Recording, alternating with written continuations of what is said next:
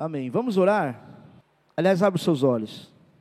Tem uma, uma expressão, uma, um ditado que diz que ele é antigo: banco sem oração é igual púlpito sem poder.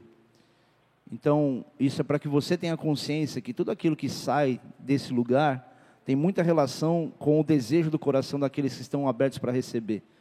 E você continua prestando um culto a Deus por aquilo que você recebe pelo temor, pela reverência à palavra, por tudo que envolve esse momento. Só que tão importante quanto eu orar e eu expressar uma comunicação da palavra de Deus para você, é você estar tá com o coração aberto para querer receber a palavra de Deus, para de fato dizer, ó Senhor, eu quero o que o Senhor tem para mim, eu não quero que o Senhor responda só aquilo que eu quero ouvir, eu quero a tua direção e que esse momento seja uma direção para você também. Amém? Vamos orar? Pai, como é bom, como é gostoso, Pai, como é precioso um momento como esse. E nós te pedimos, Senhor, nos ajuda a perceber a tua presença nele, a dar, Senhor Deus, o valor, a importância que ele realmente tem. Nós queremos continuar te cultuando através da tua palavra, mesmo sentado ouvindo, ouvindo. E eu suplico ao Senhor que o nosso coração esteja aberto. Prepara o nosso coração, Pai. Tira de nós qualquer preocupação, tira de, de qualquer pessoa aqui, Deus, alguma tensão emocional que impeça de ouvir a tua voz. Mas antes, Deus, seja um encontro das necessidades com a tua resposta. E nós queremos assim continuar glorificando o teu nome através dela. Por isso me ajuda a servir os meus irmãos, para que seja um tempo produtivo, Senhor Deus, entre nós, mas seja um, um tempo, Pai, de uma unção derramada do Senhor por nós. Em nome de Jesus. Amém. Igreja, ao longo dos anos, eu tenho dito para vocês que uma das poucas coisas, ou uma das coisas que mais me faz sobreviver depois de tanto tempo na igreja, é, é o serviço. Eu falo isso porque eu desde que eu tinha quatro anos de idade, comecei a frequentar a igreja e nunca mais parei. E de tanta falha que você vê, de tanta coisa que você fica enojado, de falhas, de defeitos, de pecados, que acontecem em qualquer igreja. Quando você convive muito nesse meio e, e vê os tropeços e tudo, você fala, puxa, você precisa aprender a separar Deus do homem. Precisa aprender a separar um culto de uma igreja, simplesmente. Embora o culto ele mostre muito da forma da igreja se relacionar com Deus também. Mas o que me manteve aceso, ou com a chama acesa em todos esses anos, e olha, me assusta de falar, em mais de 40 anos numa igreja, cara, tem 48 hoje, nunca foi só as programações que havia, mas aquilo que a gente tinha como responsabilidade. As responsabilidades faziam a gente estar sempre aceso. Então, para mim é o serviço, e servir pessoas, viver com, com um propósito de ser de fato luz, de, do Senhor nessa terra e fazer essa luz, esse fogo de Deus, porque não é uma luz simplesmente, mas esse fogo que faz essa luz aparecer, ela, ela poder iluminar outras pessoas. E é quase uma redundância dizer, só que, que é justamente esse movimento de servir, o, o movimento que mantém a gente vivo. A gente não é vivo, então começa a se movimentar. Você só descobre que você está vivo porque você se movimenta. Porque até você começar a ter atitudes, ter iniciativa, ter reações, você não consegue sentir de fato que você está intensamente vivo. Amém? Por menor que seja o movimento. E a melhor maneira de viver em movimento não é você tomar decisões dos teus sonhos limitados humanos da terra. É você ser guiado pelo Espírito de Deus. Porque o Espírito Santo é uma pessoa, e o Espírito Santo não é uma pessoa velha, Espírito Santo não é alguém que, que quer dar para você presentes espirituais que parece que é que nem sabe um exemplo simples aqui. O filho pede para o pai um play, qual o último PlayStation que tem? Cinco. Falou pai, me dá um PlayStation, um PlayStation 5. E ele fica lá por dentro. Ele não vai saber comprar. Ele vai me dar um Atari. Deus não é assim. Deus é o dono da modernidade, da atualidade, da contextualização. Então Deus ele é atemporal. Tem coisas sobre o futuro que Deus já tem e que a gente nem tem ideia do que é. Porque pertence a Ele todos esses processos. Então, quando você fala, ou quando eu digo para você que você vai ser guiado pelo Espírito Santo, não é que você vai ser guiado pelo Espírito Santo a chegar e passar dias numa igreja, dias orando. Não.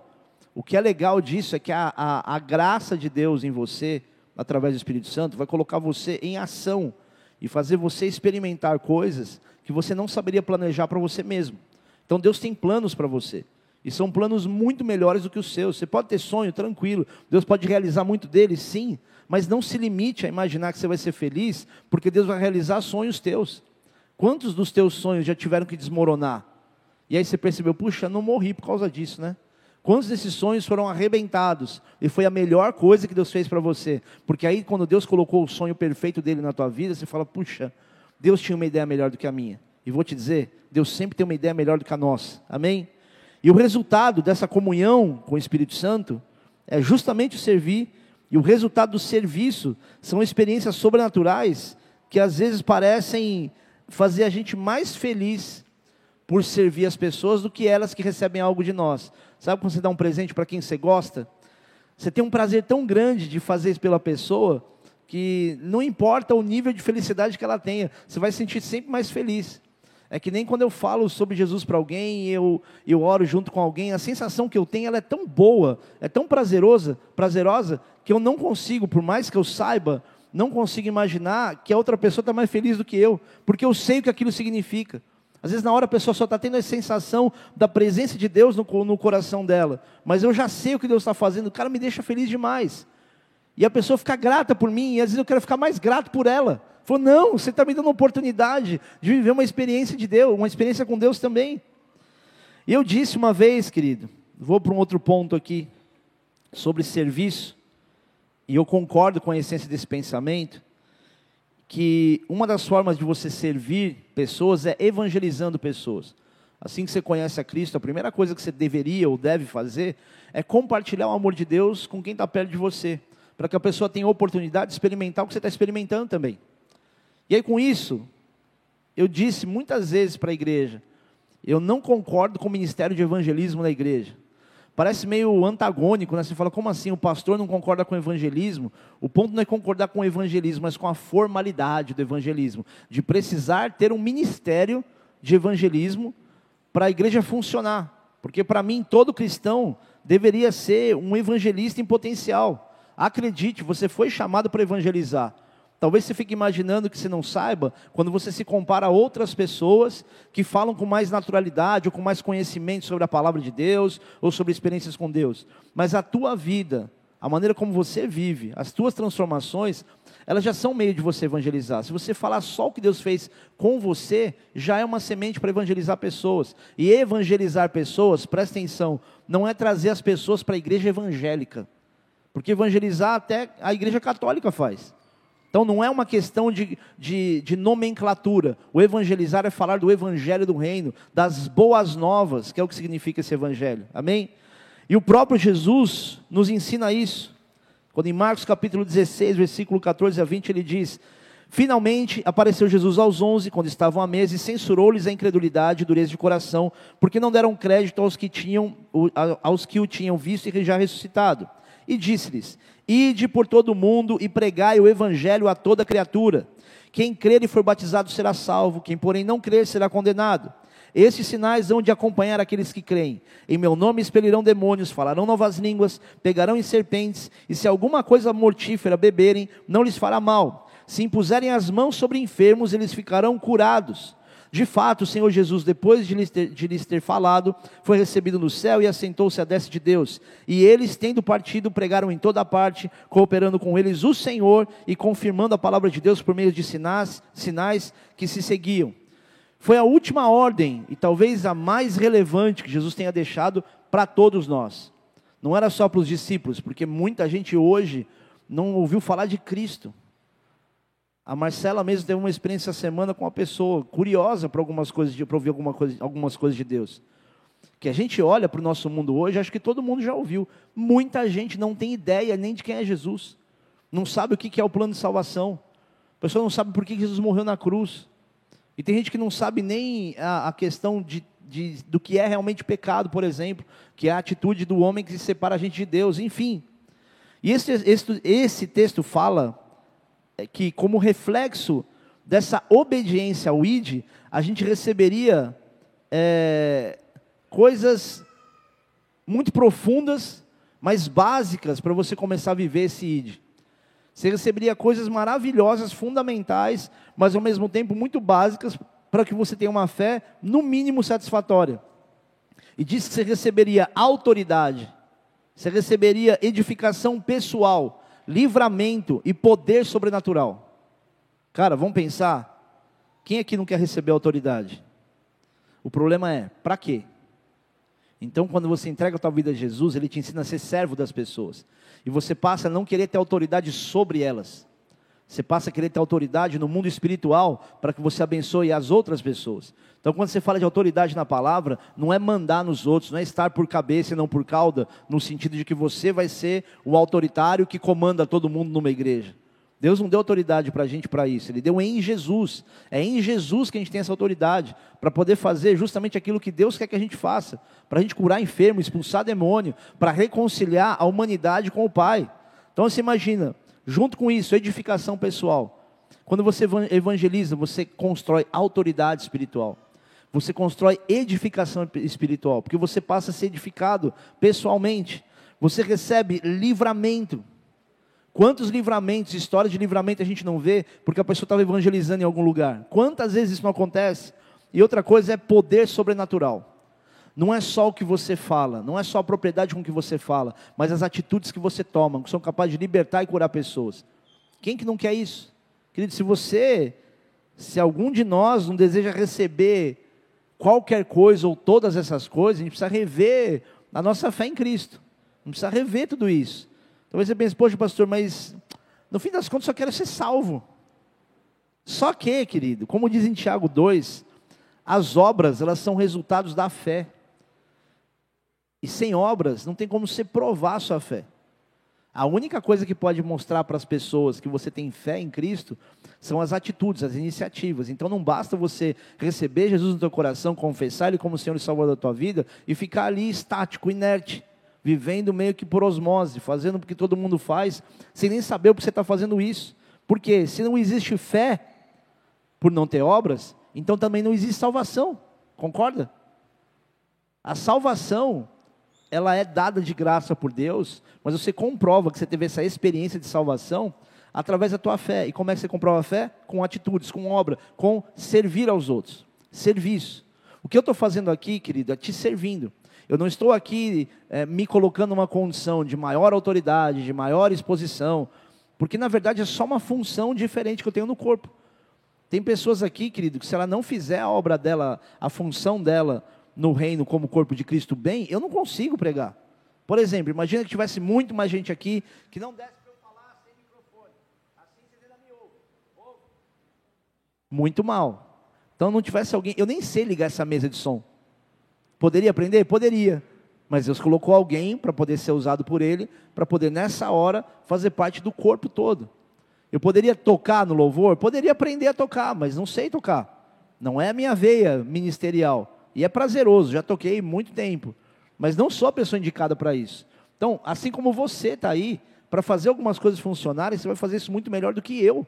Então, não olha para o pastor como ápice de uma experiência de servidão, de chamado ministerial, porque isso é só uma parte. O mais legal das experiências espirituais não cabe na hora do culto. O mais legal de experiências espirituais, de servir pessoas, é quando você está fora daqui, fazendo o que as pessoas não esperam receber de ninguém. Vocês estão aí? E o próprio Jesus, sendo Deus, como é que ele demonstrava sua fé? Servindo. A palavra de Deus mesmo diz: Jesus falou, Eu não vim para ser servido, eu vim para servir e dar minha vida em favor de muitos. E outra forma que ele fazia é curando pessoas, fazendo milagres e sinais. E tudo isso que ele fez, ele deu à disposição para todo aquele que crê no nome dele, que vive com ele. Poxa, pastor, eu acho muito legal, queria tudo isso, mas eu confesso que eu não tenho maturidade, ou essa maturidade toda para fazer milagres, por exemplo. Ele não tem essa maturidade toda para libertar pessoas, expulsar demônio. O demônio grita comigo, eu vou ficar assustado, vou ficar apavorado. Se ele for falar minha vida ali, for me entregar na frente dos outros, eu vou ficar envergonhado. Então nem faço nada, nem me mexo. Meu pastor costuma dizer que ele, ele profetiza um demônio para cada um expulsar, para você ter experiências que te façam de fato ficar vivo. E meu irmão, expulsar demônio é tão legal, porque a primeira vez que você expulsa um demônio de alguém, a sensação que você tem é falar, cara, dá certo. Porque até então você fica lutando com o teu ego, né? Você fala, será que ele vai reconhecer a autoridade que é em mim? Aí você tem que lembrar, não, não sou eu. É, é quem eu represento, é o nome de Jesus que expulsa. Não é minha força, não são os meus gritos. Eu, particularmente, gosto de gritar com o demônio. Não precisa disso, tá? Quem falou isso? Quem falou isso está aqui dentro ou lá fora? Hã? lá fora, tá vendo? Eles sabem. Já fica aí. É. Eu acho um barato quando acontece isso. Se acontece isso em outra igreja, ia ficar aquele clima, meu Deus, chama intercessão. Aqui é o seguinte, irmão, a gente, a gente vai, né? A gente já sabe que somos os mais incompetentes para as coisas de Deus. Amém? E lá vamos nós. Vocês estão aí? Só que você que reconhece sua fraqueza em você, eu vou dizer, isso não é de todo ruim. Isso é até bom. Porque você sabe reconhecer que toda essa condição de viver essa autoridade espiritual não tem a ver com quem você acha que você é, mas com quem você sabe que o próprio Jesus é. Você reconhece o poder de Deus. Só que só com a melhor maneira de você reconhecer o poder de Deus, não é só você se diminuindo e dizer, não, eu sou tão incapaz. A melhor maneira de você reconhecer o poder de Deus, glorificar a Deus, honrar a Deus, valorizar o que Ele te diz, é obedecendo. É obediência. João capítulo 14, versículo 11 diz: Crede-me que estou no Pai e o Pai em mim. Crede ao menos por causa das mesmas obras. Em verdade, em verdade vos digo que aquele que crê em mim fará também as obras que eu faço e outras maiores fará, porque eu vou para junto do Pai. E tudo quanto perdides em meu nome, isso farei, a fim de que o Pai seja glorificado no Filho. Se me perdides alguma coisa em meu nome, eu o farei. Se me amais, guardareis os meus mandamentos. Versículo 21. Aquele que tem os meus mandamentos os guarda, esse é o que me ama, e aquele que me ama será amado por meu Pai, e eu também o amarei e me manifestarei a ele. Mas o Consolador, versículo 26, o Espírito Santo, a quem o Pai enviará em meu nome, esse vos ensinará todas as coisas e vos fará lembrar de tudo que vos tenho dito. O que, que isso ensina? O que, que isso mostra? Que não é a tua competência, é o que o Espírito Santo ia te ensinar. Então relaxa. A tua inexperiência, às vezes, ela é até melhor. Para você não ir, não ir baseado na tua experiência fazer alguma coisa que seja de fato a obra de Deus, como se a sua competência, a sua experiência fosse mais fundamental do que a unção de Deus em você. E unção não é uma coisa que você fabrica, ela se manifesta para um fim proveitoso, para uma atividade que você vai fazer servindo a Deus, servindo pessoas. E Jesus prometeu que a gente viveria as mesmas coisas que Ele. Em nome dele a gente vai fazer milagres, sinais iguais ou maiores àqueles que Ele fez. Talvez você pense, poxa, eu vou fazer alguma coisa maior do que Jesus? Talvez em tempo, em extensão. Talvez você fala, poxa, eu nunca ressuscitei alguém. Pode ser que você passe a vida sem, sem ressuscitar alguém, mas você tem que ser constante. Eu não lembro com quem eu estava falando esses dias, que um dos maiores problemas do crente, ou quem estava falando sobre isso, é a inconstância. Um dia a gente está muito bem, muito na unção, aquele fogo, e queridos, a gente precisa viver cada vez mais essa intensidade, esse fogo aqui dentro. Só que em outras vezes você está tão lá embaixo, por quê? Porque falta constância. Por isso que eu, às vezes eu chamo tantas pessoas para esse entendimento, para uma racionalidade que em nenhum momento, fique claro isso, eu quero anular o mover do Espírito Santo no lugar. Mas eu quero ter certeza que as pessoas estão entendendo. Apóstolo Paulo mesmo dizia: prefiro falar cinco palavras inteligíveis do que dez mil línguas. É isso? Eu errei as contas. Errei as contas? Não sei, não lembro. Mas eu prefiro falar em uma certa quantidade menor, palavras que os outros entendam, do que falar muita coisa em línguas, que eu não vou conseguir instruir muitas pessoas. Embora orar em línguas seja muito, muito importante, mas ela não é o ponto fundamental do teu comportamento de fé. Amém? Agora, se você não consegue se igualar nesse nível a Jesus, você quer um meio fácil de fazer evangelismo? Olha o exemplo de João no capítulo 4. Posso só falar? Pode? Quem cala consente, né? É, o pastor fica falando isso para saber se vocês estão acordados, gente. Que eu engato primeiro, não sei quando vocês estão despertados. João capítulo 4, Jesus estava viajando, ele tinha saído da região da, da região da Judéia, e ele estava indo para Galiléia. Só que no meio do caminho ele parou em Samaria, ele passou por lá. E ele estava com sede, provavelmente, é, e ele parou perto de um poço, na esperança de tomar água. Só que ele parou num lugar onde o povo dele e o povo samaritano tinham uma rixa. Era uma questão, era uma questão histórica, na verdade, não era nem política, era uma questão histórica que eu não me lembro agora exatamente. E quando eu, daqui a pouco vem uma mulher, Jesus vê uma mulher chegando para tirar água, e a atitude normal de um judeu daquela época era ignorar a existência da mulher, quanto mais sendo uma mulher do povo do povo inimigo do povo judeu. Então, qualquer judeu no lugar de Jesus ia não só ignorar a mulher por ser mulher, mas por ser samaritana também. E Jesus, o que, que ele faz? Ele puxa assunto com ela. Ele pede água para ela. E Jesus desconstrói essa barreira do preconceito que havia entre as pessoas. Agora presta atenção no que você vai ouvir, tá? Vocês estão acordados? Aí talvez alguns pensem, isso aí, pastor, tem que quebrar a barreira do preconceito. A gente hoje precisa ser muito bem preparado para entender o que é um preconceito que vai contra a palavra de Deus e o que é justamente um, um posicionamento que é visto pelos outros como preconceito. Então não é tipo, ah, quebrem todos os preconceitos, isso aí. Quando você fala no, nos dias de hoje em quebrar preconceito, você está falando de aderir a uma cultura do mundo, que diz que tudo é permissível, relacionamento aberto. É normal, é normal, é só a pessoa combinar uma com a outra. Não, para que, que casa então? Uma coisa que eu não consigo entender. A pessoa quer ter uma vida promíscua, mas ao mesmo tempo ela quer um rito espiritual, religioso, criado por Deus. Tem até ateu que quer fazer casamento religioso. Faz sentido? Nenhum. Falo, mas por que essa miscelânea? Porque as pessoas não sabem o que elas estão fazendo, nem o que elas estão seguindo. Elas estão seguindo aquilo que por osmose a cultura vai fazendo ela engolir. Então tudo começa a ser normal. Eu não sei se eu falo isso. É que bom que eu estou em casa, porque eu falo, se eu falo isso em outra igreja, todo mundo vai ficar em silêncio. Por favor, tá? Só vou pedir uma coisa. Eu sei que existe uma liberdade nessa juventude crescendo, mas não apresenta dancinha do TikTok na igreja, tá? Não combina. Eu vi um vídeo hoje que me deu uma dor no coração. Falei assim, cara, os caras estão apelando num nível hard. Dancinha do TikTok na hora do louvor. Ô, gente, para. Até a gente que é moderno, que é dinâmico, que é pra frente, que toca reggae, toca rock, que tem um monte de gente aí diferente de todo mundo, rabiscado. Até a gente sabe a diferença do que é você entregar algo para Deus com essa motivação de adoração. A gente está muito confuso pela cultura. E o que Jesus foi fazer ali não foi quebrar a questão cultural, ou não foi quebrar o preconceito para todo mundo ser livre demais. É porque a razão pela qual os povos viviam em guerra era uma razão ruim. Eles eram divididos. Não havia perdão, não havia relacionamento. Então, claro, Jesus podia fazer isso. Ah, pastor, mas e a questão da mulher, da cultura da época, querido, também estava claro. Isso é para ninguém falar que Jesus é machista e que a Bíblia é machista. O cara que mais deu espaço para a mulher. Ele escolheu três mulheres para serem as primeiras mensageiras da ressurreição dele. Tá, tudo bem, tem a piadinha que Jesus escolheu três mulheres porque aí a notícia ia embora mais rápido. É piadinha, gente, não fui eu que inventei. Tá vendo, pastor machista? Relaxa, relaxa, tá? Então a gente tem que parar de ser ativista também, amém? Né? Acabe com preconceito. Esquece.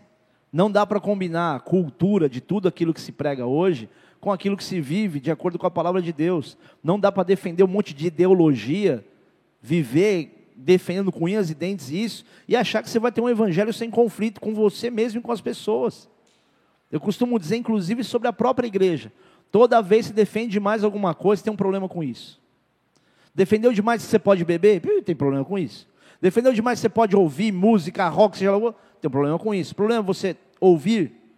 Não, que você defender como se fosse importante. Defendeu demais a bola de neve? Está com problema com isso. Está religioso. Não, porque lá na igreja, porque é uma bênção, porque não sei o quê, porque Deus fala. Esquece, meu irmão. Não entendeu nada. Amplia a tua visão para que você consiga entender o que tipo de preconceito pode ser quebrado e que outra situação você tem que se posicionar e estar preparado para ser visto como preconceituoso. Eu tomei uma burdoada uma vez, há pouco tempo atrás, de uma pessoa próxima de mim, por causa de, uma, de, uma, de um ponto de vista meu, de um pensamento que a gente estava conversando, que era muito. que qualquer pessoa podia falar. E a pessoa chegou para mim e falou assim: Você está falando isso só porque você é um pastor? Eu falei: Cara, você me conhece antes disso. Isso é a opinião que qualquer um teria, não tem nada a ver com ser pastor. E as pessoas hoje sustentam que o que a gente fala é porque a gente é pastor. Não, é porque existem princípios naturais da vida, ou da palavra de Deus. Então se prepara para você em alguns momentos quebrar preconceitos, mas em outros momentos também saber que vai ser visto como preconceituoso. Você vai poder abrir a boca que você é preconceituoso. Amém? Então, só deixando claro, Jesus não desconstruiu um preconceito aqui para deixar todo mundo numa situação confortável, tá? E a prova disso é o diálogo que ele tem. Ele chega com essa mulher samaritana, e quando ele pede água, ela primeiro, primeiro ela estranha, e ela fala assim: como é que pode você, sendo judeu, pede pede para beber, pede água para beber para mim que sou uma mulher samaritana e também os seus discípulos. E quando Jesus responde que ele tem uma água para ela beber, que ela nunca mais sentiria sede, mostra como Jesus pega gancho para poder ser evangelístico. Ele poderia explicar para ela: não, na verdade, olha, eu sou filho de Deus, na verdade, isso é uma guerra que existe nos nossos povos, não deveria acontecer. Só que ele vai por um outro caminho, ele fala assim: eu tenho uma água também para te dar. Ele gerou uma curiosidade nela. Falou assim: essa água que eu tenho para te dar, você nunca mais vai ter sede. Ela falou: claro, me dá essa água aí. E ele começa, aí ele fala para ela chamar o marido dela. Aí ela falou assim: eu não tenho marido. Ele falou assim: você falou bem, não tem marido. Até porque os outros cinco que você teve também não era seu marido. Nessa hora, a ficha da mulher caiu. Na hora que Jesus revela o pecado dela, ela começa a falar assim: esse cara é diferente. A diferença é que Jesus, para revelar o pecado para ela, primeiro deu para ela a oportunidade dela ter alguma coisa. A gente erra ao contrário. A gente geralmente mostra onde é que está o erro, para depois querer oferecer alguma coisa para a gente.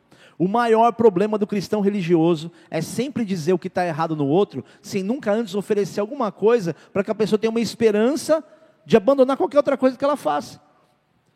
Tem um cara, acho que só os mais velhos de skate vão saber quem é, André Genovese, sabe quem é? André Genovese, ele se converteu no bola, ele era um skatista, é um skatista, quer dizer, era, não sei se ele é um skatista profissional, ele mora na Califórnia hoje. E eu lembro que no fim do culto ele chegou em mim e falou assim, cara, é difícil para mim ficar aqui, porque eu ainda queimo o bagulho. Eu falei, relaxa, mano. É assim que você tem que vir, vai vir, é isso, vem assim. Vem todo culto assim. Aí contei a história de um amigo meu que, para querer ir comigo para a igreja, falou assim: Mas eu posso estourar um e pode. Eu fui dirigindo o carro dele e a marofa do bagulho no carro e eu já ficando tonto por tabela, enfim. E hoje o cara está liberto. Mas por quê? Porque é mais importante receber o conteúdo do que entrar num tipo de regra que a pessoa não tem nem ideia por que, que ela vai abandonar o que ela está fazendo. É, ah, me faz bem, me dá prazer. Cara, tem outra coisa muito mais importante que isso, tão relevante que você não vai querer nem saber disso aqui. Então não é ficar com medo, tipo, olha, não pode usar droga, não pode fazer isso. Não, besteira. O crente que evangeliza alguém, tentando mostrar para ele uma libertação que ele não enxergou a necessidade, ele está fazendo mais do mesmo. Está sendo igual a todo mundo. Agora, quando ele apresenta alguma coisa que a pessoa olha e fala assim, cara, eu quero isso que você tem. Aí ele pode sim introduzir a pessoa para ela poder receber de fato algo que faça ela, ela, ela entender que o nível de relacionamento dela com Deus é mais importante que qualquer coisa que o mundo tenha para oferecer. E Jesus faz isso com essa mulher. E aí ela começa a entender, através da revelação do pecado dela e do constrangimento de amor, o que, que fazer ela crer em Jesus. E se você olhar para essa história e você perceber esse momento dele com ela, a história ela termina num diálogo muito, parece que foi cortado no meio. Termina o diálogo dela, deles, com ela deixando o cântaro, que é o lugar, o recipiente onde ela colocava a água, ela deixa o cântaro ela ficou tão impactada que a água que ela foi tirar, ela deixou lá no poço e saiu andando, foi lá para a cidade contar para os homens o que tinha acontecido. E é uma maravilha isso, né? Você imagina, ela vai contar para os homens, que eram samaritanos, que tinha um cara do povo inimigo dela, que foi lá pedir água, o cara falou a vida dela, e tinha alguma coisa para poder oferecer. Quem é que ia odiar Jesus depois disso? Por causa do testemunho de uma pessoa. Querido, se uma pessoa, através da tua vida, for salva, for alimentada, muitos outros podem viver isso também. Então, quando você estiver com uma pessoa, valorize esse, esse tempo que você tem com uma pessoa. Porque ela pode mudar a vida de muita gente. E você foi a ponte disso. E o que aconteceu com isso? João capítulo 3, versículo 39 a 42 diz: Muitos samaritanos daquela cidade creram nele. Como é que creram? Em virtude do testemunho da mulher que anunciara, ele me disse tudo quanto tenho feito. Vindo, pois, os samaritanos ter com Jesus, pediam-lhe que permanecesse com eles, e ficou ali dois dias. Muitos outros creram nele por causa da sua palavra. E diziam à mulher: Já agora não é pelo que disseste que nós cremos, mas porque nós mesmos temos ouvidos, ouvido e sabemos que este é verdadeiramente o Salvador do mundo. Olha que impacto. Falei assim, ó, eu não estou crendo nele agora porque você falou. Eu estou crendo nele por causa que a gente ouviu. Esse cara é o salvador do mundo. A ponte de uma mulher. Um ganchinho que ele pegou. Um trocadilho que ele fez: Eu tenho uma água para te dar que você não vai tomar, deve ter mais sede. Nos dias de hoje, se alguém te oferece isso, você já sabe que é droga. Eu tenho uma palavra para te oferecer, você já sabe que não presta. Exceto se falar exatamente ou simbolicamente o que Jesus está falando. E vou te falar, assim como esse gancho, tem milhares para você se aproximar das pessoas e poder pregar o evangelho para elas, sem que você seja o cara religioso, insuportável, que todo mundo enxerga num crente. E que dá para entender. Porque por muito tempo a gente se apresentou assim, como semideuses da religião. Pessoas que conhecem a Deus, andam aquela postura. E eu não estou falando de vestimenta, não, tá? Eu conheço muita gente descontraída na vestimenta que é religioso, insuportável, sem amor nenhum. E conheço muita gente na formalidade, cheio de misericórdia pelas vidas. Então não vai por aquilo que você está vendo, não julga o livro pela capa, amém?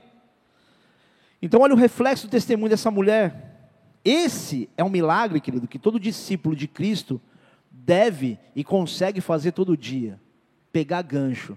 Eu já preguei uma vez sobre isso. Pega o gancho. E sabe como é que você pega esse gancho? Para para ouvir.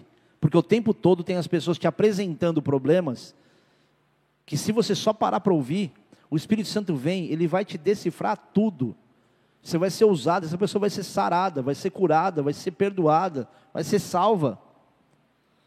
Ah, pastor, mas eu eu não tenho todo esse dom de revelação e de palavra de conhecimento que Jesus tinha, o que Jesus tem, porque ele está vivo. Você gostaria de ter? Vamos ser sinceros, tá? Quem gostaria de ter esse tipo de palavra de conhecimento que Jesus tinha? Quem não queria? Só para eu saber. Sabe por que a gente não vive, ou porque muita gente não vive isso? Porque que a gente não tem revelação, porque a gente não tem essas palavras de conhecimento, essa maneira de ser usado como Jesus era, inclusive porque ele era Deus e o Espírito Santo estava nele? Por uma razão muito simples. Porque na nossa rotina não dá espaço para servir outras pessoas. E quando eu falo de servir, não é de você prestar serviço simplesmente, mas de fazer isso com o coração.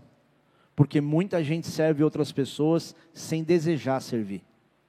Faz porque tem que fazer. Não faz pelo prazer que tem de saber que, poxa, até a Bíblia me respalda, dizendo que tudo que eu fizer para os outros eu tenho que fazer como se eu estivesse fazendo para Deus. Porque é exatamente assim que Deus vai ver. Cara, você pode lavar um carro para alguém e está fazendo isso para Deus, e Deus receber isso como uma forma de adoração. Ah, pastor, imagina, é tão simples assim? É simples. É que a gente quer ser complicado demais e imaginar que para você ter grandes experiências com Deus, você tem que fazer coisas muito complicadas. E na verdade, tudo é muito simples. É o coração. Às vezes tem pouca coisa que você faz pelo coração. Sabe quando você encontra alguém na rua vendendo bala, alguma coisa assim? Que você tem um prazer de poder ajudar, você paga meu, a caixa de bala inteira, porque você vê verdade na pessoa. Você sai mais feliz dali do que a outro que está vendendo. A pessoa não sabe, mas se sente tão realizado. E você fala, cara, eu fiz pouco. E você deseja fazer mais. Por quê? Por causa da motivação do teu coração. Por servir pessoas com o coração. Deixa eu dizer uma coisa aqui, querido. Por mais generoso que você seja, você nunca vai mudar a vida de ninguém por causa de uma atitude sua. Só que a semente que fica no teu coração, ela é maravilhosa porque ela é crescente. E se Deus encontra espaço em você para abençoar outras pessoas, você vai ser um canal de recursos de Deus. Por que, que Deus te abençoaria mais se tudo que você usa te limita a nem buscar a Deus, a não se relacionar com ninguém? Agora experimenta ser alguém generoso, não apenas na igreja, mas fora dela. A ser um abençoador, um advogado que eventualmente vai defender alguma causa sem cobrar. A um médico que vai fazer uma consulta em casa sem cobrar. Dentro das condições de cada um. E você vai ver quantas portas vão se abrir. Eu, ao longo do nosso tempo ministerial, e a Marcela, a gente foi muito abençoado por muita gente ao longo do tempo. E a gente é muito abençoado até hoje por muita gente. Mas o mais legal é quando a pessoa volta depois de um tempo, dizendo, cara, aquela semente aconteceu isso, isso e isso comigo. Me dá até, confesso, uma sensação de alívio, porque parece que eu estou meio na dívida com a pessoa. Né? Embora não seja eu, ela fez isso para Deus. E Deus reconhece isso. Amém? Agora parece meio arrogante dizer, e me desculpa a grosseria, caso a carapuça sirva para alguém, não quero ser, ser indelicado aqui, mas experimenta se exibir menos espiritualmente. Para você servir pessoas, e deseje servir as pessoas por amá-los de verdade, por criar esse amor. e você vai ver quanta palavra de conhecimento, de sabedoria, quanta unção vem sobre você. Muita gente tem atitudes evangelísticas e tudo mais, mas o coração dela é tão soberbo. Eu, eu, eu só não separei algumas fotos para mostrar para vocês aqui, porque ia ser uma exposição pública, eu podia tomar um processo por causa disso. Mas eu já mostrei para algumas, algumas pessoas aqui. Quem é que viu é, uma foto de uma pessoa em específico que sempre queria pregar na igreja lá em Brasília? e que tirava a selfie dele orando. Para quem que eu mostrei isso? Não está aqui? Ah, o Theo, já te mostrei? O cara está lá orando, mas um monte de selfie. Gente, selfie é quando você tira foto de você mesmo. Você tira foto de você orando. Você tira foto de você com a mão para o alto. É a cena mais ridícula que você pode ver, cara. Eu lembro que um dia eu até escrevi, gente, por favor, não tire selfie orando, porque não dá para fazer as duas coisas. Ou você ora ou você tira selfie. Vai dizer que não quer aparecer? Quer aparecer, cara. Tem gente que quer sempre fazer alguma obra maravilhosa que na verdade mostra o poder, a unção que ele tem. Meu, eu reconheço unção muito mais em gente que fala menos, mas que é assertivo, do que pessoas que têm muita segurança na comunicação, que sabe como é que faz na hora de orar por alguém que vai ser curado. Cara, me entristece ver como as pessoas subestimam a percepção dos outros que estão vendo. Porque a gente percebe, não percebe? Quando o cara é muito de plástico, muito engessadão, porque ele fala naquela entonação, nada contra, mas muito pouca coisa a favor também. De dizer que você vai falar desse jeito. Eu tinha um amigo assim. Ele era do skate também, se converteu, e aí ele começou a postar vídeo. Eu lembro de um dos vídeos que ele postou, Tinha um cara que ele conheceu na rua e ele foi levar o cara junto com outro irmão para uma clínica de recuperação. E ele começou a gravar um vídeo, é, porque nós estamos aqui em guerra, porque não sei o que lá, e começa a falar. Ele muito bem vestido, não preciso falar muita coisa, e começa a falar, mas com uma entonação. Falei, mano, esse cara não é assim, ele não fala assim. Ele está fazendo uma, chama, uma, um vídeo para postar na internet falando igual um sei lá o quê, para demonstrar espiritualidade. Pouco tempo depois, o cara, ele está numa clínica de dependente. Por quê? Porque tudo que ele tinha era uma capa de religiosidade, que parecia o cara muito de Deus, mas era só religiosidade. E as pessoas acabam não tendo prazer de evangelizar, porque ele acha que ele vai ter que vestir uma capa de religioso. Eu demorei, queridos, para poder entender como evangelizar direito. Na verdade, eu, eu era meio, eu era meio, eu posso dizer, tentava ser o mais atual possível, sem ser muito ridículo. Porque como eu tinha poucos amigos na igreja, e os meus amigos eram tudo do skate ou da escola, eu tinha que encontrar formas diferentes de poder me comunicar, mas tentar trazer a pessoa para a igreja pelo menos, nem que ela me visse como um religioso que tem um cabresto que vai lá para a igreja ouvir o que o pastor tem a dizer. Pelo menos a pessoa ia ouvir alguma coisa. Hoje, eu tenho muito mais facilidade de poder criar alguma possibilidade de comunicação. E eu vou dizer, querido, para mim ainda é mais difícil, porque a hora que a pessoa sabe que eu sou pastor, acabou a liberdade. A pessoa acha que eu estou querendo levar ela para a igreja, para minha igreja. Que eu vou colocar uma plaquinha de patrimônio na testa dela, patrimônio bola de neve. Ou tipo, ó, oh, você é minha ovelha, eu sou o seu líder. Não, eu quero te apresentar para Cristo. Eu não estou preocupado se você vai ficar aqui em outro lugar, desde você fique em algum lugar. Amém? Então, nosso problema é que a gente não tem esse desejo de servir as pessoas, e muitas vezes alguns, eles se exibem com isso. Agora, Jesus te comissionou para isso, amém? Abre 1 Coríntios no capítulo 12. Presta atenção que essa parte talvez seja uma das mais importantes aqui, tá? Diz assim: A respeito dos dons espirituais, não quero, irmãos, que sejais ignorantes. Sabeis que, outrora, quando eres gentios, deixáveis conduzir-vos aos ídolos, aos ídolos mudos, segundo eres guiados por isso vos faço compreender que ninguém que fala pelo Espírito de Deus afirma anátema Jesus. Por outro lado, ninguém pode dizer Senhor Jesus, senão pelo Espírito Santo. Ora, os dons são, são diversos, mas o Espírito é o mesmo. E há também diversidade nos serviços, mas o Senhor é o mesmo. E há diversidade nas realizações, mas o mesmo Deus é que opera, em, que opera tudo em todos. A manifestação do Espírito é concedida a cada um visando a um fim proveitoso. O que, que isso significa?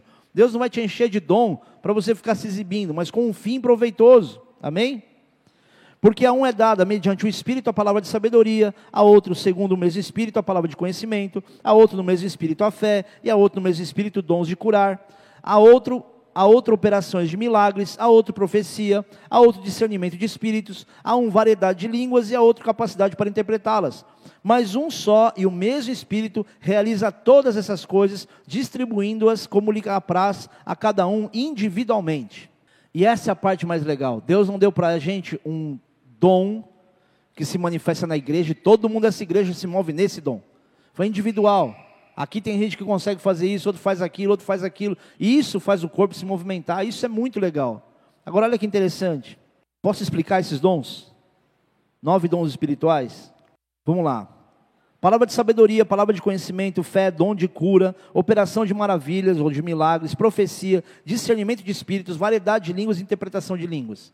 Vou explicar rápido aqui. Palavra de conhecimento é quando você tem uma revelação de alguma coisa que você simplesmente sabe, mas sem ninguém ter falado para você. É quando Deus te dá um sonho, te dá uma visão. É quando você tem alguma revelação que você fala, não sei como eu sei, mas eu tive uma visão, eu tive um sonho, ninguém me contou. Então Deus fala de uma revelação para a pessoa e isso é uma palavra de conhecimento que você tem. Porque Deus falou com você, ou no teu íntimo, ou através de uma visão ou de algum sonho. Palavra de sabedoria. Esse dom, ele está mais ligado ao futuro do que necessariamente ao passado. Ele é a revelação de alguma coisa, mas que vai seguida de um conselho. Então são duas coisas diferentes. A gente está falando aqui de palavra de conhecimento, de uma revelação e um aviso que você dá. Ó, oh, sonhei com isso. E a pessoa vê o que, que esse sonho significa. Mas a palavra de conhecimento, ela vem trazendo não só uma revelação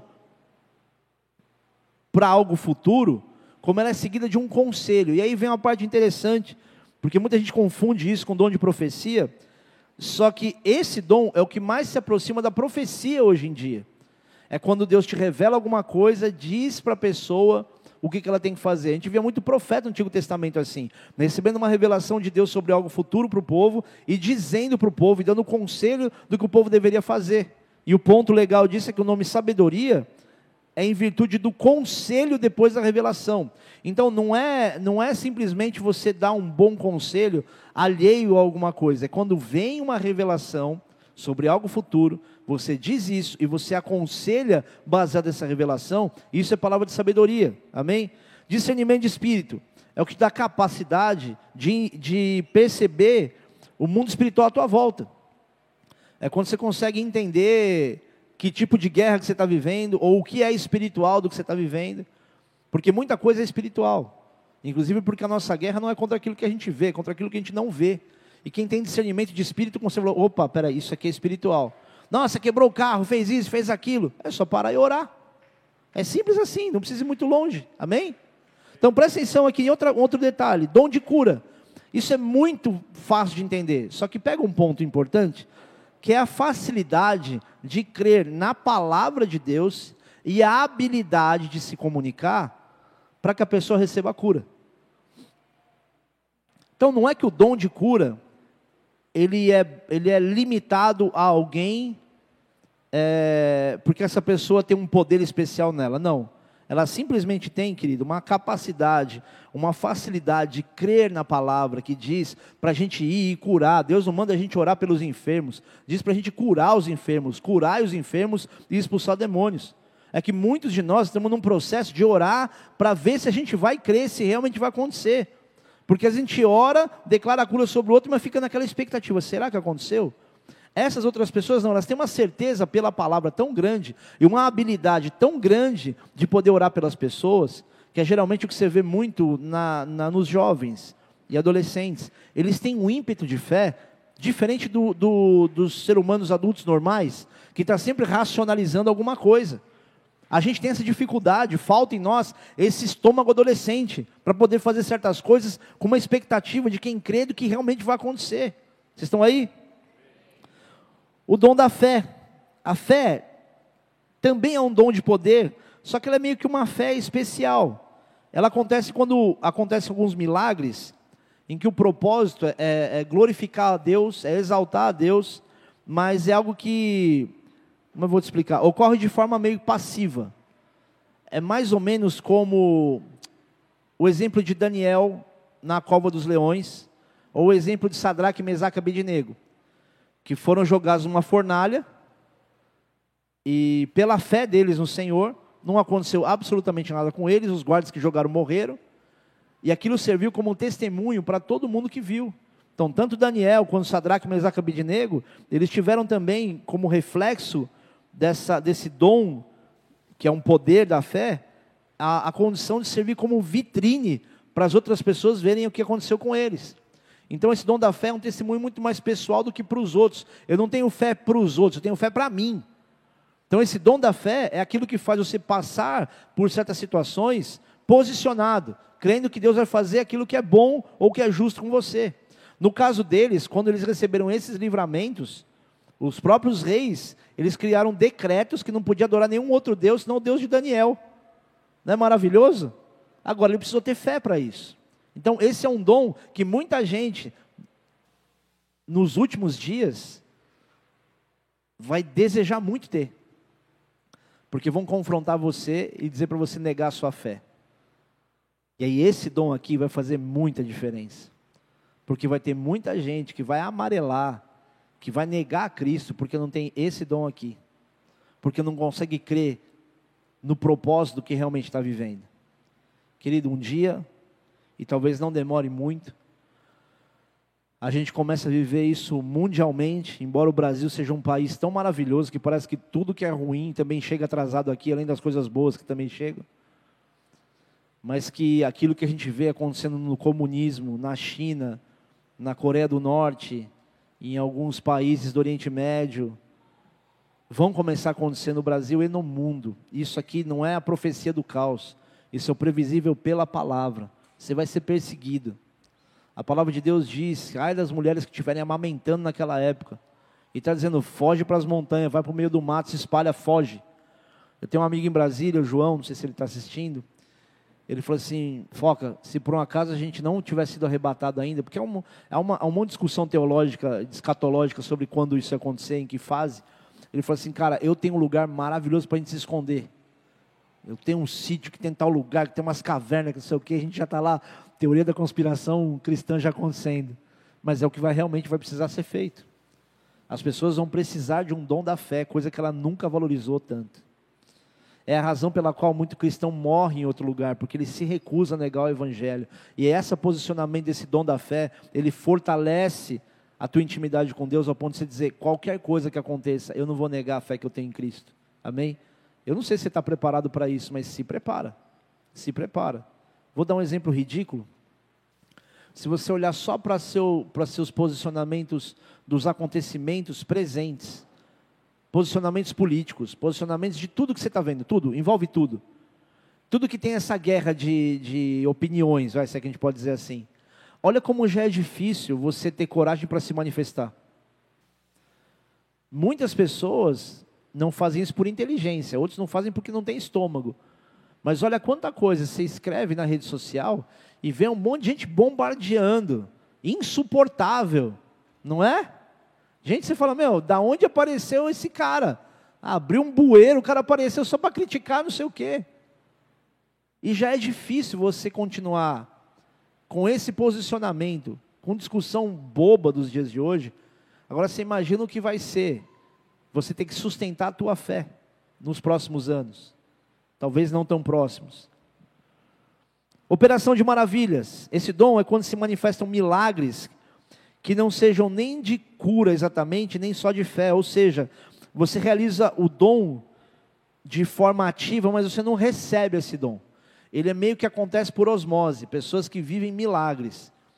É mais ou menos como você vê um cara sendo livrado de um acidente que você fala, cara, esse cara não tem ideia do que ele fez, do que ele acabou de viver. Parece que é um dom que o cara tem. Só que isso não é necessariamente um dom, tá? Quer um exemplo disso? Jesus, quando ele transforma a água em vinho, isso é sim uma operação de, de maravilha. Quando ele anda sobre as águas, é uma operação de maravilhas. Isso não, não, não criou um benefício, vai, espiritualmente falando, tão próximo em quem recebeu esse vinho transformado pela, da água, e nem mesmo quando ele andou sobre o mar. Até porque quem o viu andando foram os próprios discípulos.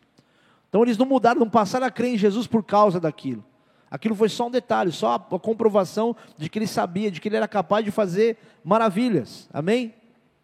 Variedade de língua. Esse dom é interessante porque ele não se resume a falar em línguas estranhas, como a gente muitas vezes usa o texto de Atos para imaginar que especificamente era falar em línguas estranhas. Aquele momento nem era disso. Eram línguas de forma espiritual? Certeza. Vinham como línguas de fogo do céu e se repousava sobre as pessoas. Eram idiomas onde havia diversos judeus de diversas partes do mundo que começaram a ver as pessoas falando na língua materna deles. E falaram, como é que esse cara está falando isso? Eles eram evangelizados por pessoas que receberam um dom de línguas, de interpretação, de, de idiomas, que também é interpretado dessa forma, e eles eram impactados com a mensagem do Evangelho através dessa pessoa falando uma língua que só ele sabia. Eu já ouvi diversas histórias sobre isso sobre dialetos de alemão, gente que era ateu, que se converteu porque foi numa reunião, o cara começou a orar em línguas e ele começou a orar num idioma chamado alto-alemão, acho, se não me, não me engano. E a pessoa falou, cara, que absurdo, como é que esse cara fala isso? Ninguém fala. Vocês estão aí? E é como o nome diz mesmo, falar em outras línguas, tá? Às vezes você nem sabe o que está falando. Eu já vi isso poucas vezes acontecer, mas também algumas vezes eu vi isso acontecer, foi cômico. A gente começou a dizer que estava recebendo esse dom, só que na verdade a pessoa estava falando um monte de coisa perigosa até de ouvir. Eu já escutei gente falando palavrão, achando que estava recebendo algo de Deus. Aliás, eu não posso me mergulhar muito nessa história porque essas pessoas eram de Mogi. Agora você imagina, a pessoa está lá, ah, é de Deus, e fala alguma abobrinha. O que, que isso mostra? Que será que isso é realmente genuíno? Ou qual é a função da qual, qual a razão pela qual a pessoa vai receber alguma coisa? Aí você fala, pastor, nossa, eu quero muito aprender inglês. Tá, Senhor, me dá é, esse dom, o dom de línguas, de idiomas. Eu quero saber, eu quero falar. Para quê? Ah, porque eu quero fazer intercâmbio. Deus pode te dar? Pode. Mas o que pode acontecer com você lá? Você pode evangelizar ou se deslumbrar. E aí, por que, que Deus te daria um dom desse? Então, tudo isso, a palavra de Deus diz, é visando um fim proveitoso. Tem que ter algum resultado.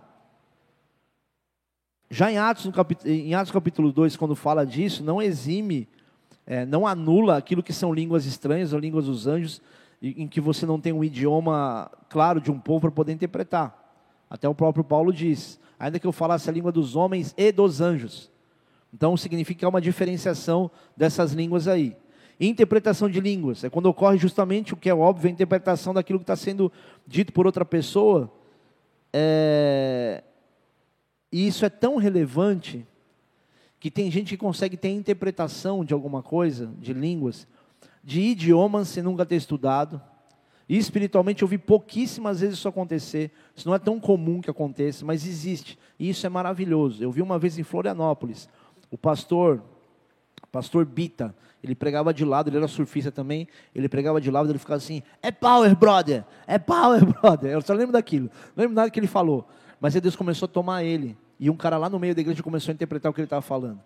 Cara, você tem que ter muita coragem para você interpretar um cara que está pregando, começa a orar em línguas, começa a falar em línguas e outra pessoa interpreta. Foi demais, mas foi ordeiro.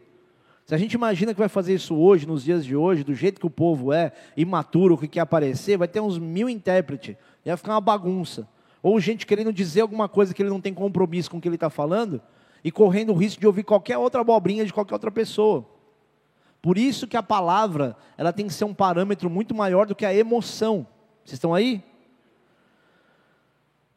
Então, e a Bíblia diz, em 1 Coríntios capítulo 14, versículo 5, que somados esses dons, a variedade de línguas e interpretação de espírito, elas são praticamente iguais ao dom de profecia. Então, olha que legal. Isso é muito profundo. Não dá nem para eu exemplificar para você a comparação com profecia. Mas vamos lá. Profecia geralmente é um dom que funciona como confirmação de alguma coisa que a gente já sabe. Ele serve para alguns propósitos, que é edificação, encorajamento, consolo das pessoas. E eu acho até que o dom de profecia é um dos dons mais comuns que exista, embora as pessoas não valorizem tanto isso, porque ele não é tão chamativo. Ele não é como operar milagres, ele não é como falar em outra língua ou alguém interpretar essa outra língua. Só que Paulo lhe dá o devido reconhecimento para esse dom, quando ele fala dele em 1 Coríntios capítulo 14. Só que nenhum desses dons, nenhum deles, e são, você concorda comigo que são dons impactantes e relevantes? Nenhum deles se compara ao principal dom, que está em 1 Coríntios capítulo 13. Vamos ler? Ainda que eu fale a língua dos homens e dos anjos, se não tiver amor, serei como bronze que sou, como símbolo que retine. Ainda que eu tenha o dom de profetizar e conheça todos os mistérios e toda a ciência, ainda que eu tenha tamanha fé ao ponto de transportar montes, se não tiver amor, nada serei. Ainda que eu distribua todos os meus bens entre os pobres, e ainda que entregue o meu próprio corpo para ser queimado, se não tiver amor, nada disso me aproveitará. O amor é paciente, é benigno, o amor não arde em ciúmes, não se ufana, não se soberbece, não se conduz inconvenientemente, não procura os seus interesses, não se exaspera, não se ressente do mal, não se alegra com a injustiça, mas regozija-se com a verdade. Tudo sofre, tudo, tudo crê, tudo espera, tudo suporta. O amor jamais acaba, mas havendo profecias, desaparecerão, havendo línguas cessarão, havendo ciência passará. Porque em parte conhecemos e em parte profetizamos. Quando, porém, vier o que é perfeito, então o que é em parte será aniquilado. Quando eu era menino, falava como menino, sentia como menino, pensava como menino. Quando cheguei a ser homem, desisti das coisas próprias de menino, porque agora vemos como em espelho, obscuramente, então veremos face a face. Agora conheço em parte, então conhecerei como também sou conhecido. Agora, pois, permanecem a fé, a esperança e o amor. Estes três, porém, o maior destes é o amor. Olha que interessante. No fim de tudo permanece a fé, a esperança e o amor, e o maior deles é o amor. E a palavra de Deus diz que sem fé é impossível agradar a Deus. Vocês ouviram isso semana passada. Então você imagina que se você é capaz de agradar a Deus com a tua fé, imagina o que o amor não é capaz de fazer. E a gente está aqui complicando um monte de coisa. A gente está se comunicando. Deixa eu dar um tempinho só. Toma uma água. Achando que tudo é muito difícil. Você quer ter dom. Ama. E queridos, eu tô, eu tô me sentindo às vezes tão, tão redundante, tão cíclico os assuntos. E ultimamente, nessas semanas, o ponto principal é o amor, não é a competência, não é a capacidade. Deus está falando aqui de dons conosco, Ele quer te dar esses dons. E às vezes você quer receber os dons, mas se não houver amor em você, não adianta você receber os dons. Sabe o que vai acontecer com você?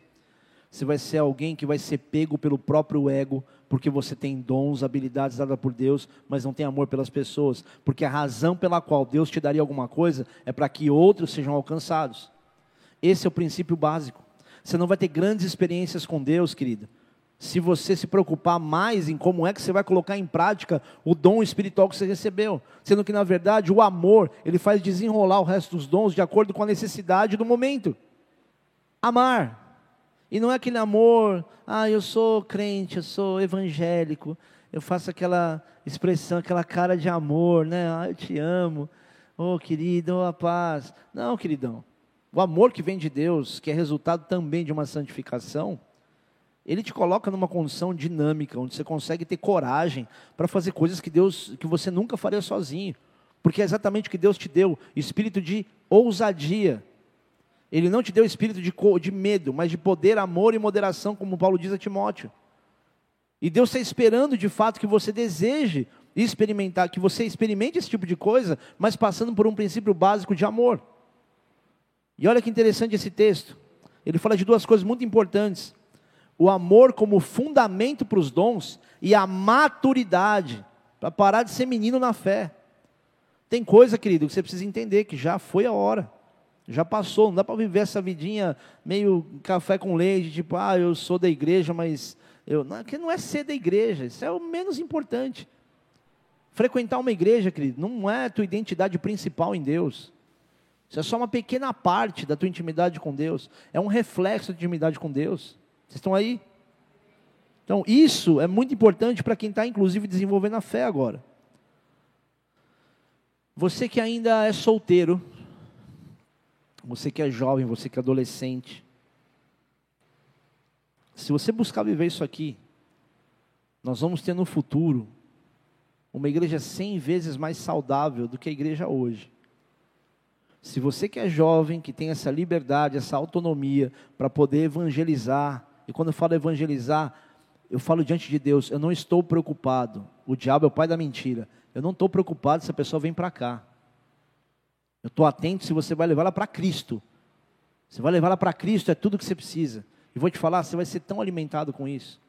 Quanta experiência não tive fora da igreja, longe, em outro país, evangelizando um aqui, outro ali. e tendo tanta experiência legal. Eu contei para vocês da moça lá que tinha oração de, de, reunião de oração na casa dela no Oriente Médio, que eu conheci no aeroporto em Frankfurt, na Alemanha.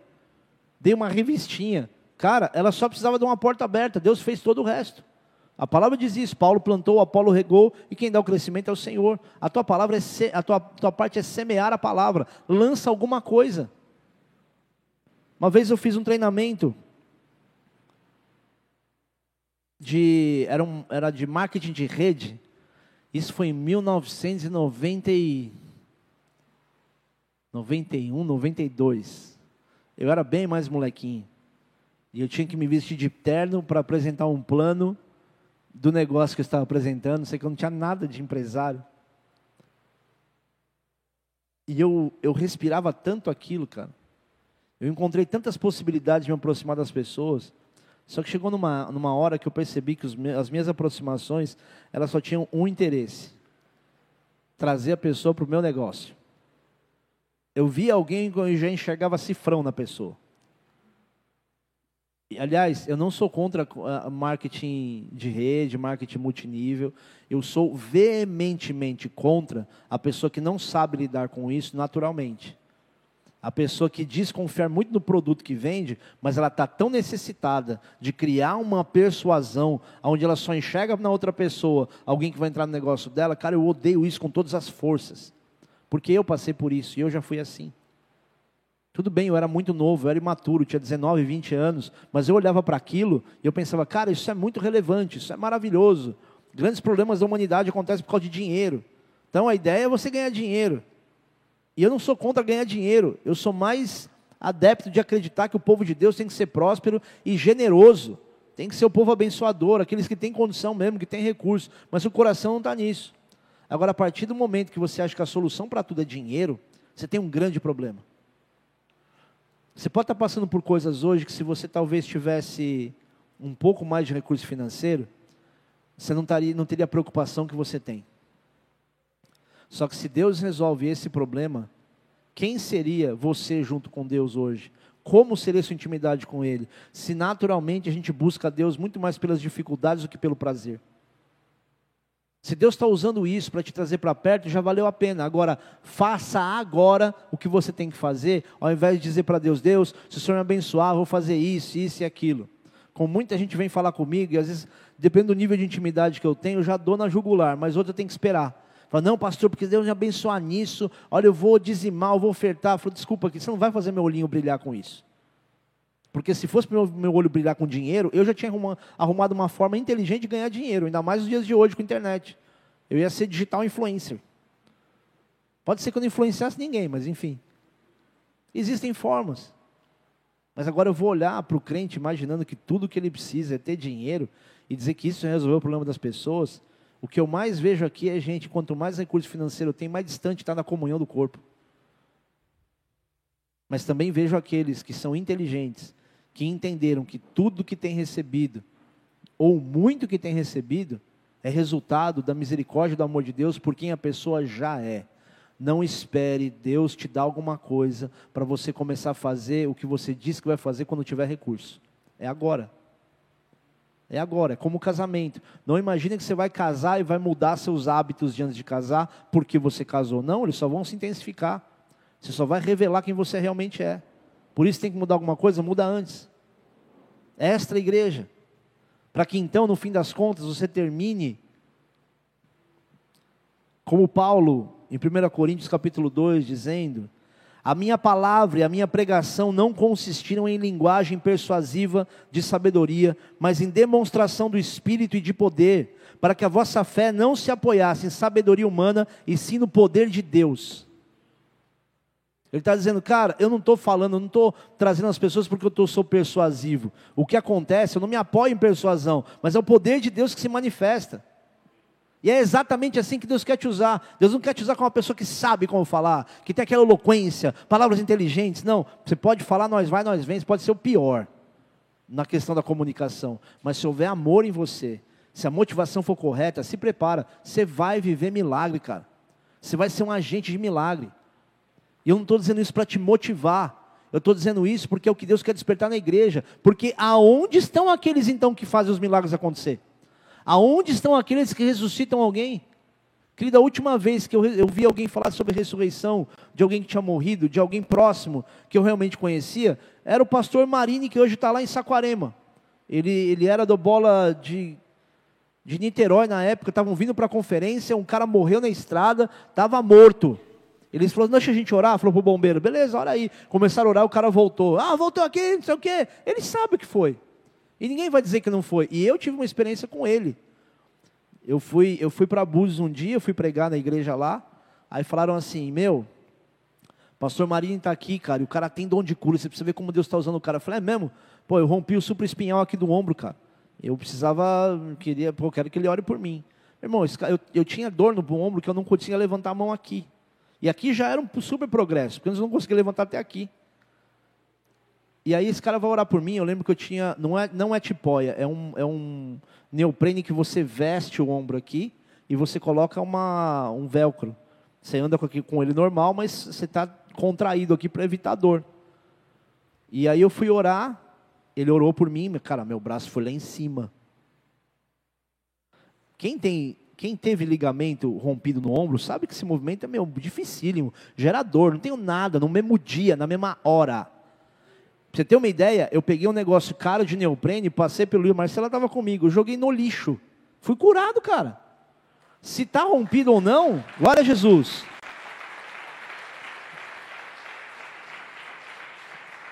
Se ainda está rompido ou não, não interessa. O que interessa é que, cara, não sei, eu, não, eu só sei que agora vejo. Eu não sei, eu só sei que agora eu tenho um movimento que eu não tinha. Tudo isso, querido, porque alguém olhou com a motivação certa para aquilo que estava fazendo. E o que é mais legal disso é Deus estar nos avisando que Ele quer te dar experiências assim. Deus não está trazendo uma palavra como essa para ser uma reflexão, para ser um estudo bíblico que você fala, puxa, que legal, olha o que Deus é capaz de fazer, né? Poxa, eu vim de outro lugar, estou meio em terra estranha. E é mais legal, porque o profeta tem mais valor fora da sua terra. Puxa, meu, quem sou eu? Imagina, pastor, você é aquele que os outros vão parar para confiar numa oração, às vezes muito mais do que uma oração de um pastor. Você é aquele que vai entrar em lugares, cara, que eu nem sei que existe. Você é aquele que vai se encontrar com a realidade das pessoas que eu não sei. E eu vou te falar, não entristeça o Espírito Santo de Deus esperando o pastor e lá onde você já está para fazer uma coisa que você poderia fazer em nome de Jesus. Deus quer te usar para fazer milagre, cara. Para curar pessoas de maneira sobrenatural. Mas, pastor, então por que, que a gente ora por algumas pessoas e elas não são curadas? Querido, não dá para a gente medir os propósitos de Deus de acordo com os nossos. Tem gente que às vezes é muito melhor que Deus leve a pessoa para o impacto que vai causar na família do que deixar uma pessoa lá que gere uma zona de conforto. Eu consigo enxergar isso na minha história com meu pai. Minha relação com ele era maravilhosa e tudo mais. Mas se meu pai tivesse vivo hoje, eu faria qualquer outra coisa, menos pregar como eu estou pregando. Eu podia ser crente, podia ser isso, aquilo, mas talvez eu fosse um cara super acomodado nos meus planos de vida. Talvez eu nem andasse de skate. Meu pai nunca ia deixar eu, eu virar skatista profissional fazer o que eu fazia. A minha mãe nem via, né, mãe? Eu falava para minha mãe assim: Ô oh, mãe, fica tranquila que eu vou na ladeira da morte e já volto. Acho que minha mãe foi uma vez em uma matéria que a gente foi fazer para um canal de TV em Alphaville, que ela ficou de olho arregalado. Que já era de velocidade tudo, que já era um, onde pelo menos alguns amigos meus já morreram praticando esporte. Querido, eu quero que você entenda que o que Deus está dizendo para você é algo que é para acender, para intensificar essa chama do teu coração. Você não pode se conformar em ser um crente que vem aqui e ouve uma palavra que quanto mais o tempo passa, mais chato fica, mais cansativo fica. Porque parece que o pastor quer ensinar alguma coisa para você que você já sabe. E na verdade, a maioria das coisas que você ouve aqui você já sabe. Você não está ouvindo nenhuma novidade. Talvez a explicação seja um pouco diferente. Falando, não tinha pensado nisso, mas no fundo você já sabe. Feche os teus olhos por um instante. Obrigado, Senhor Deus, porque essa noite vai ser uma noite de ativação de dons. Eu te peço, Senhor Deus, que o Senhor dê a cada um de nós a motivação correta para tudo que viveremos aqui. Há pessoas que precisam de um ato profético para que você receba aquilo que é de Deus para você. Há pessoas que vão precisar ter iniciativa do desejo de fato.